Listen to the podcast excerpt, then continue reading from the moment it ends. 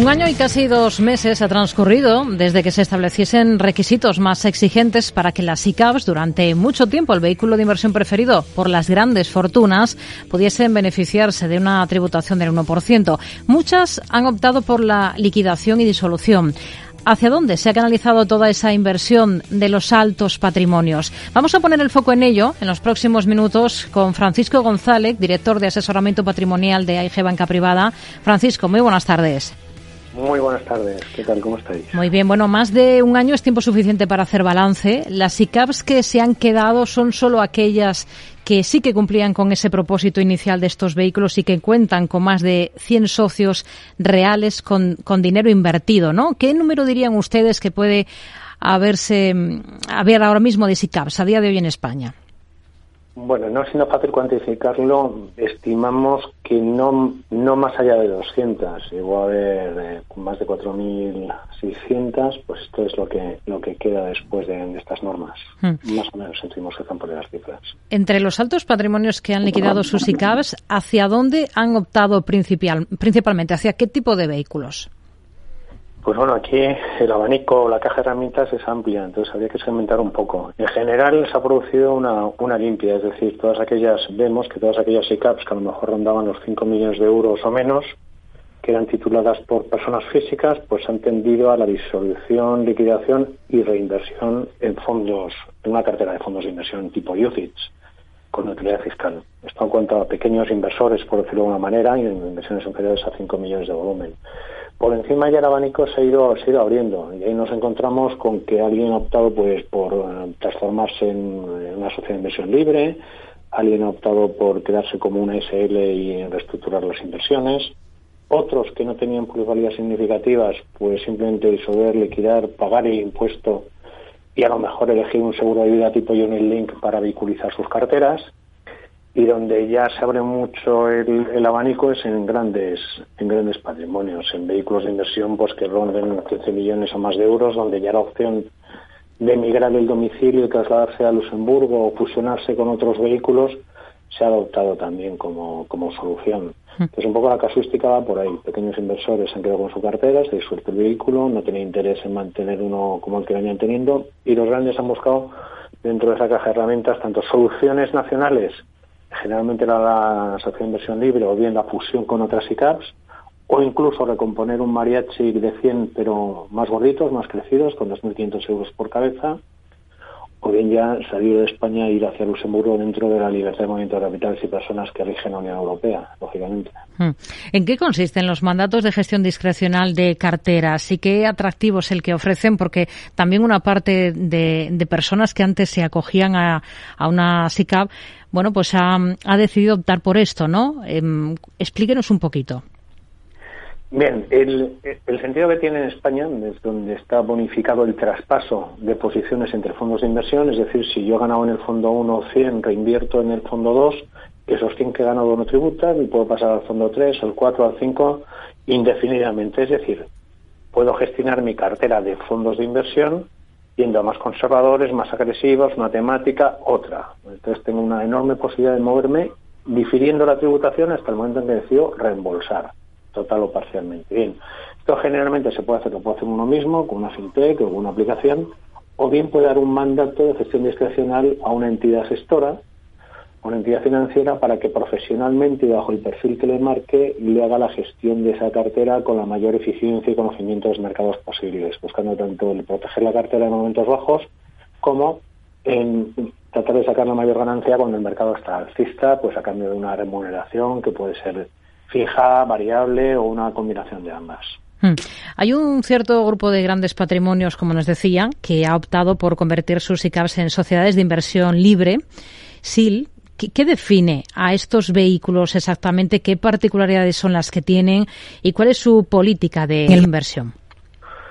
Bueno, podríamos definirlo como la nueva versión de, las instituciones de inversión colectiva. Nosotros estamos acostumbrados a hablar de SICAPs, de fondos de inversión, que están regidos por una directiva que viene del año 85, la directiva UCITS, que lo que hace es establecer unas reglas muy rígidas de inversión, enorme liquidez diaria, para que puedan entrar inversores pequeños y grandes, con estas restricciones que digo. Bien, las sociedades de inversión libre ya se enmarcan en una segunda directiva de la Unión Europea del año 2011, que se extrapoló en el año 2014 con las instituciones de inversión colectiva española, y lo que permite esta segunda directiva es dar enorme flexibilidad al gestor para que pueda invertir en prácticamente cualquier tipo de activos, financieros o incluso no financieros, es decir, cabrían otras temáticas de inversión.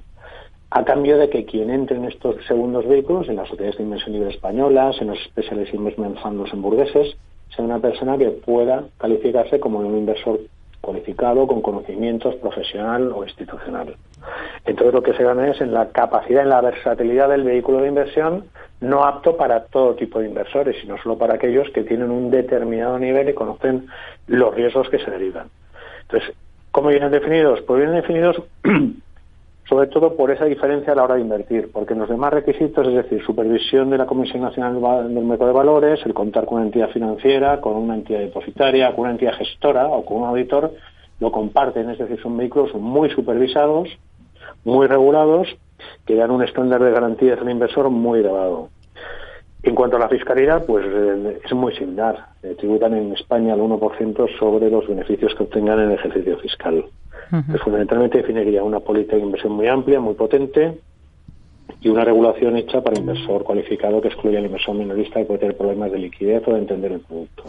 Cuando habla de enorme flexibilidad eh, a la hora de invertir en cualquier tipo de activos, eh, aquí enclavamos, por ejemplo, criptomonedas. Sí, sería un activo apto para, para que estas sociedades de inversión libre, fondos de inversión libre, eh, pudiesen invertir. Piensa que incluso hay algunos vehículos de este tipo que invierten, por ejemplo, en créditos fallidos o en la compra de paquetes de facturas o incluso otorgan financiación, con lo cual la temática es muy amplia. Hmm. ¿Y son mucho más elevados los costes de una eh, sociedad de inversión libre, de una SIL, como estamos hablando, frente a, los de una SICAP, por ejemplo? Si tuviese una política, si la SIL tuviese una política de inversión similar a la de la SICAP, podríamos decir que son muy equivalentes.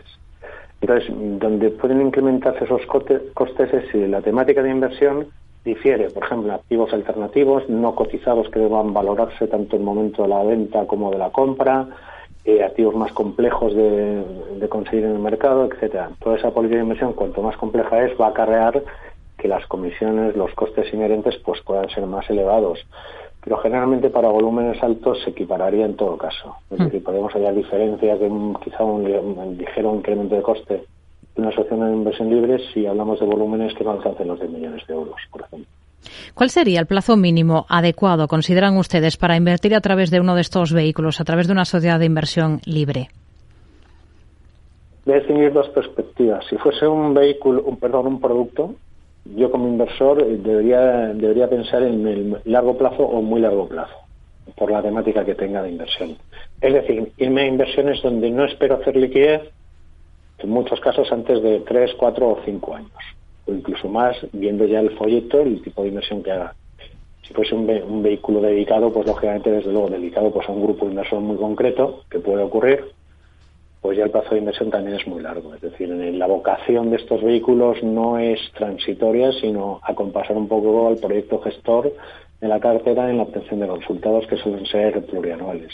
Es una figura que debería despegar con fuerza con la rebaja de la inversión mínima que se espera desde los 100.000 hasta los 10.000 euros, como ya ha ocurrido con la participación de minoristas en vehículos de, de, capital riesgo. Es decir, si esto se lleva a cabo, se produce, como parece, ¿veremos un incremento del número de SIL?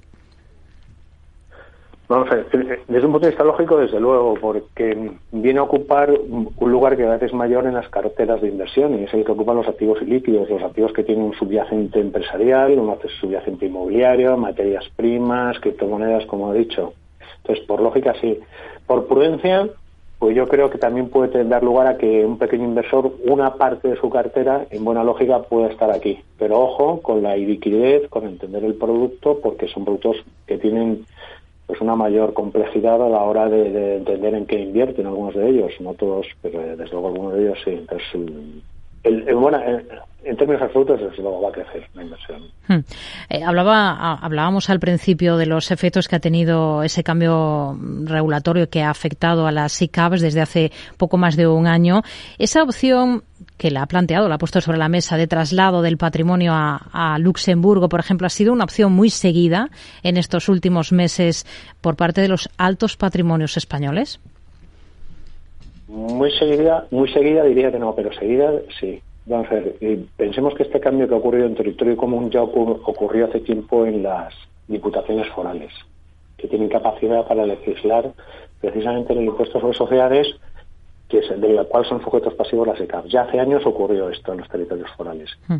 Quiere decirse que ya desde hace años, eh, pues eh, cuando ves las barbas de tu vecino en remojo, pues o contar con las tuyas en remojo. Entonces, ¿qué quiere decir con esto? Que ya algún alto patrimonio se había bien movilizado por un cambio de domicilio, por una operación de fusión, pues hacia Luxemburgo, incluso otras jurisdicciones dentro del marco de la Unión Europea. Hmm. son procesos que tienen su coste, su complejidad y desde luego sus plazos. Entonces, no todo el mundo es, eh, está capacitado para aguantar. Hmm el, proceso hasta su culminación. Con la experiencia que tienen ustedes en, asesoramiento patrimonial de altos patrimonios, más allá de los activos patrimoniales típicos, eh, más, más allá de la inversión en bolsa, en renta fija, ¿hacia dónde se está yendo ahora mismo el capital? En un momento como este de tanta incertidumbre, ¿hacia qué tipo de activos alternativos? Desde luego lo que estamos viendo es que se está yendo mucho pues a transición energética, a inversiones con un matiz inmobiliario, como pueden ser residencias de estudiantes, tercera edad, activos únicos pues de tipo hospitalario. Se está yendo también a capitales sin lugar a dudas, a operaciones de, compra de compra y de inversión en empresas en una fase o en otra. Es decir, hay, mm, como digo, este tipo de, de inversiones que ocupan un lugar mayor de forma legítima en las carteras de nuestros clientes. Va increciendo con el transcurso de los años. Nos quedamos con ello. Francisco González, director de asesoramiento patrimonial de AIG Banca Privada. Gracias por atender la llamada de Mercado Abierto. Muy buenas tardes. Un placer, gracias a vosotros. Buenas tardes a todos.